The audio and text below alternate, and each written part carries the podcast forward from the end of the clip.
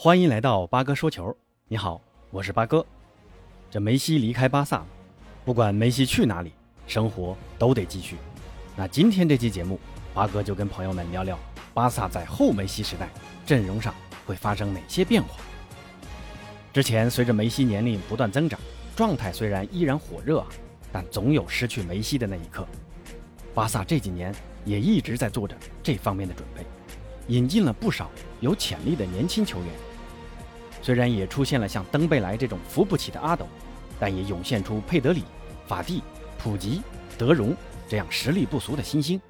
他们也正是后梅西时代巴萨重新焕发光彩的倚仗。现在梅西真的离开球队了，巴萨会做出如何的改变呢？咱们就先通过赛季前的这几场热身赛来看看主帅科曼的一些思路和变化吧。巴萨在这之前进行了三场热身赛，分别是三比零战胜斯图加特，一比二输给萨尔茨堡红牛，甘博杯三比零战胜拥有 C 罗的尤文图斯。纵观这三场比赛，后防线，科曼主要还是在两个中卫上不断做出各种搭配尝试，朗格莱、阿劳霍、皮克的轮流搭档，算上还在休假尚未注册的加西亚，这四名中卫将组成新赛季巴萨的中卫组合。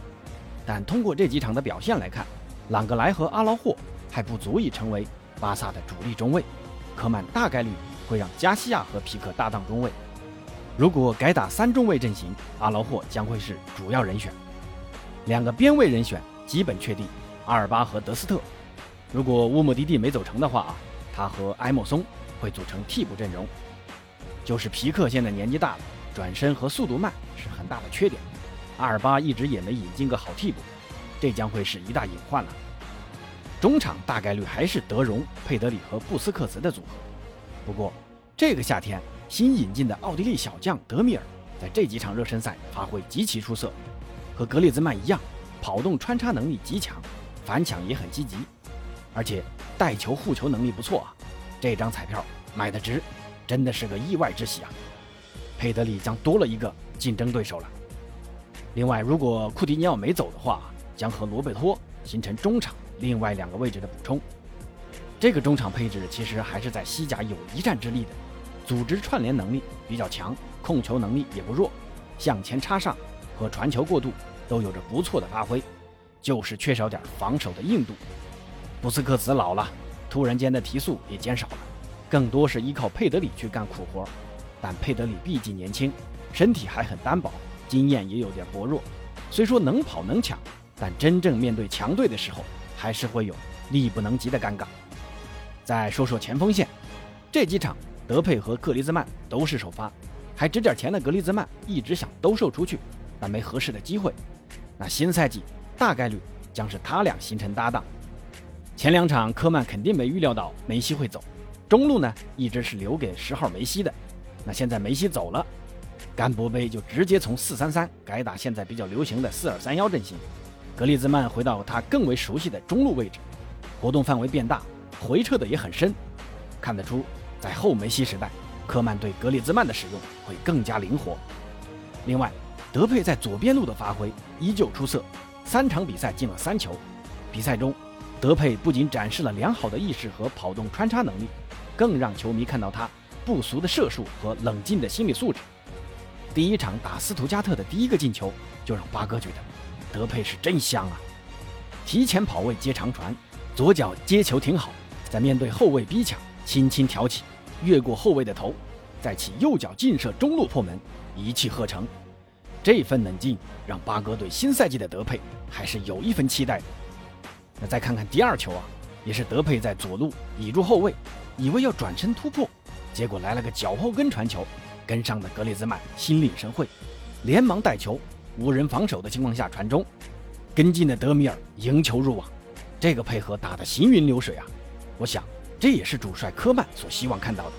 没有巨星的巴萨前场，今后要更多的依靠整体来解决进球问题了。那问题来了，德佩和格里兹曼锁定了两个主力名额，谁会是第三人选呢？咱们看一下巴萨阵中还有哪些前锋啊？布莱维斯特、阿奎罗、登贝莱和即将伤愈复出的法蒂，有实力竞争主力的首推阿奎罗了。但阿坤的技术特点其实和梅西有点像啊，个子不高，脚下灵活，背身拿球能力强，摆脱转身也是一绝，射术也是一流啊。不过他能否和格列兹曼兼容是个疑问了。另外就是登贝莱，其实登贝莱在右路的发挥还是不错的，内切中路打远角也是他的拿手好戏，就是职业素养和布利扎体质害了他。新赛季如果保持好健康的身体，将会给巴萨带来更多的战术选择。如果打四三三，他和德佩的两翼齐飞还是值得期待的。还有一个不得不提的是，即将伤愈复出的法蒂，号称新梅西的法蒂，上赛季左膝的半月板撕裂。缺席了大半个赛季，前半程法蒂的状态可以说是极为火热。那伤愈复出后的法蒂还有几成功力尚未可知。那如果法蒂恢复了状态，那在科曼的调教下，完全可以占据一个主力位置。特别是科曼还是一个非常喜欢重用年轻人的主帅。最后呢，门将位置肯定还是小狮王特尔施特根。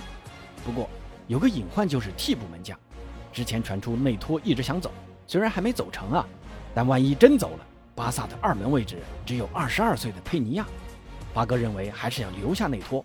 在甘博杯上，内托的表现堪称惊艳，C 罗的劲射和电梯球都是内托的神级反应，力保球门不失的。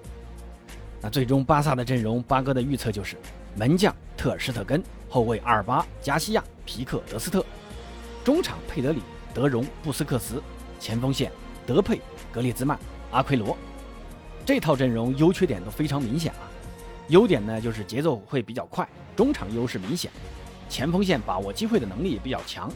缺点就在于后防线，中卫老化，边卫攻强于守，面对边路突进容易两侧失位。中场呢又没有像比达尔、维纳尔杜姆那样的强力后腰，拦截强度弱。不过在西甲这套阵容还是很有竞争力的，就是面对马竞这种拼抢凶狠的球队时，可能会有点吃力。至于皇马。哎呀其实跟巴萨半斤八两吧。最后总结一下啊，不管怎么样，新赛季的巴萨在西甲中也不是完全没有希望。虽然马竞引进了阿根廷中场德保罗，加强了他们的中场，但苏牙又老了一岁，还能否像之前那样屡屡献出关键进球呢？其他前锋像菲利克斯、勒马尔、卡拉斯科能不能站出为苏牙分忧？而巴萨在失去梅西之后，没有以前那么拥有梅西依赖症。